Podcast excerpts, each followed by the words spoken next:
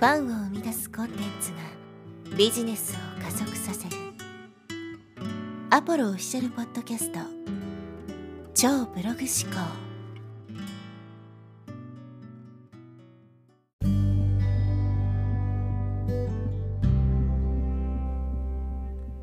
こんにちは、アポロです。今日のテーマはですね、ザイオンス効果の限界という話をしていきます。ザイオンス効果という言葉はご存知でしょうか？おそらく、まあ、こういうね、えー、音声を聞く人はもうかなり真面目で勉強熱心な人が多いと思うので、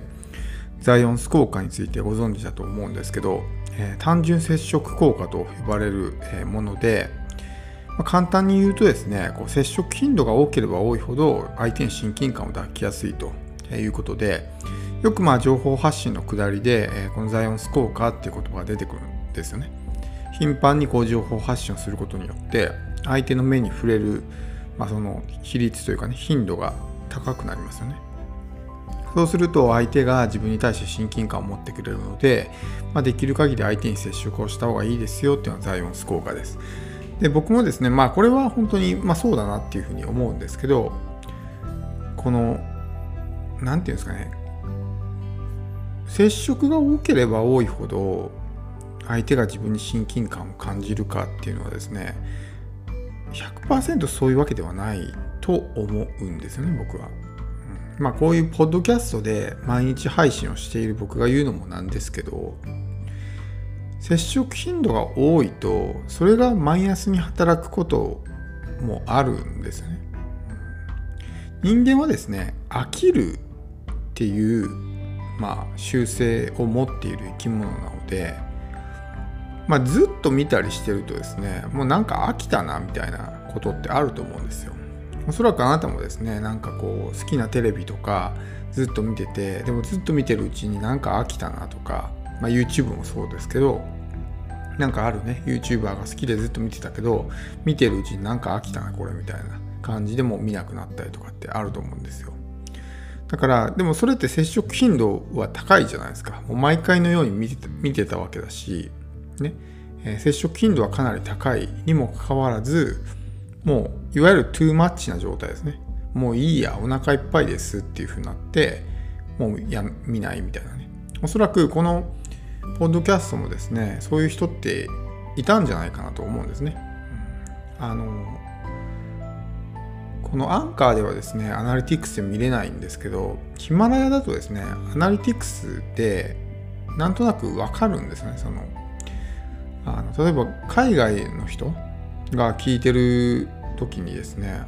まあこのアンカーの場合って本当にもうね、10カ国以上の方が聞いてるんで、なかなかわかんないんですけど、ヒマラヤの場合って日本ともう1カ国ぐらいなんで分かるんですね。ベトナムとかフランスとかで一時期ドカーンとね、こう再生回数が伸びた時あったんですけど、そこからパタリとですね、もうあの視聴されなくなった。ってことは、彼らはもう僕の音声を聞くのに飽きたってことですよ。もしくはもう何か聞けない事情ができたかどっちかだと思うんですけど、まあ、かなりの、えー、数ですね、聞いてくれていたのに、それがもう全くパタリとなくなったってことは、まあ飽きた可能性があるわけですよ。もういいやってなっちゃった。うんだから接触頻度はあったにもかかわらずそういうような状態になってしまったってことですね日常生活に置き換えて考えてみてもですね例えば自分のすごく仲のいい友達がいて仮にそういう人とですね一緒に遊んでいたとしてもですね毎日遊んでるともういいかなってなると思うんですねもうさすがにちょっともうね一緒に遊ぶのはもう疲れたなとか飽きたなとかってなると思うんですよ。だからそういう人であったとしてもですねやっぱりあの飽きるとかねもういいやっていうふうになる傾向があるのでそれがましてやですね全然仲の良くない人言うたらまあ僕たちっていうのは赤の他人なわけじゃないですか。がそういうような状態で毎日接してくるとなるとちょっとねもういいやっていうふうになるのは当然ですね、そういうことが考えられるわけです。だから単純にこう接触頻度が高ければ親近感を感じるかっていうとそういうわけでもないと思うんですね。例えば仕事の職場の人ですね、おそらく毎日のように顔を合わせてると思うんですけど、じゃあ彼らに何かこう親近感とかね、いわゆるその心のつながり的なものを感じてるかっていうとまあそうじゃない。おそらくその職場に嫌いな人とかもいるでしょうし接触頻度が多いから相手が自分に対して好感を持ってくれてるかっていうと必ずしもそういうわけじゃないということですね。だからそこは本当に気をつけないといけないなっていうのがあってまああの例えばポッドキャストとか、まあ、ブログも YouTube もそうですけどいわゆる街の媒体ですね。プロ型媒体であれば、まあ、見る見ないっていうのはねお客さんというかその読者とか視聴者の人が決めることなんで別に毎日配信していてもですねいいとは思うんですけど例えばメルマガみたいなですねプッシュ媒体いわゆる攻めの媒体と呼ばれるものですけどっていうのは変にですねこの接触頻度を上げすぎてしまうともううざいなってなると思うんですね。この人なんか毎日のようにメール送ってくるけどもう鬱陶しいなってなると思うんですよ。でもそれって接触頻度は高いじゃないですか。高いけどなんかねやたら毎日メール送ってくるしみたいな。めんどくさいと思うんですね。だからそこは本当に気をつけないとザイオンス効果だって言って毎日送ったれみたいな感じで送るとそれが逆効果になることもあると。でまあもしですねファン化ができてるとか相手がある程度自分に対してその好感を持ってくれてるような間柄であれば全然こう毎日送ってもいいと思うんですけどそうじゃない場合まあ相手がですね特に自分に対してどちらかというと不信感を感じてるというかこの人本当に大丈夫かなみたいな状態の時にまあそれもねザイオンス効果が働く時もあるんですけどそういう人こそやっぱりこう何て言うんですか接触頻度を上げないといけないっていうケースもあるんですがでもやっぱり人によってはですねああなんかもう鬱陶しいなみたいな毎日毎日みたいな感じになることもあると思うんで本当に気をつけないといけないなっていうふうに思うわけですね。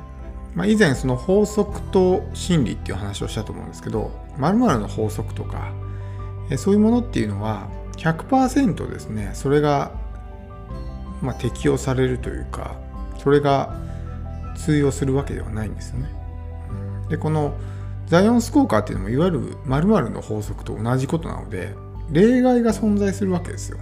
真理っていうのは例外が存在しないって言いましたよね。人間は必ず死ぬとかね、太陽は東から必ず昇るとか、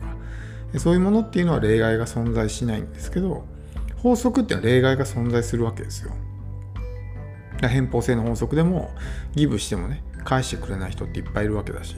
ラッキーって言ってね、えー、何もお返ししない人もいるわけだしそれって例外じゃないですか。でもこのザイオンス効果も同じで接触頻度を上げたら嫌がる人もいるんですよね中には。まあその特にね実社会においてはそうだと思うんですよ。自分のその何て言うんですかあのテリトリーみたいなものってあるしあんまりこう必要以上に人と関わりたくないみたいな人もいるから接触してほしくない人もいるんですよね中には。そういう人にとったらちょっと嫌がられたりとかあると思うしまあメルマガにしてもねやっぱメールボックスが本当にこうたくさん埋まってしまう。しかもそんなになんか自分が対して興味のない人のメールで埋まってしまうっていうのはやっぱり嫌だと思うのでそういう場合は逆に、え接触頻度が高いのが裏面に出てしまう可能性があるということですね。だから何でもこう、まあ、僕は全然そのザイオンス効果を否定するつもりはないんですけど何でも鵜呑みにしてねこういう法則があるからとかっていうふうにやってしまうとちょっとそのうんそういう視点が持てなくなるそれが全部正しいんだみたいな風になってしまうともう頭でっかちになってね応用が効かなくなるので、まあ、その辺もですねある程度フレキシブルに考えるというか絶対にそういう風になるんだっていうわけではないということですね。真理でない限りは仮に〇〇の法則っていうものが存在したとしても例外が存在するわけなのでそこは本当にね意識しないといけないかなと思います。まあこのザイオンス効果もねあの大半の場合はそれが本当にね、えー、言われている通りに働くことが多いんですけど状況によってはそうではない場合もあるしまああの裏目に出る場合もあるということなので、えー、この点をですね気をつけないといけないかなと思います。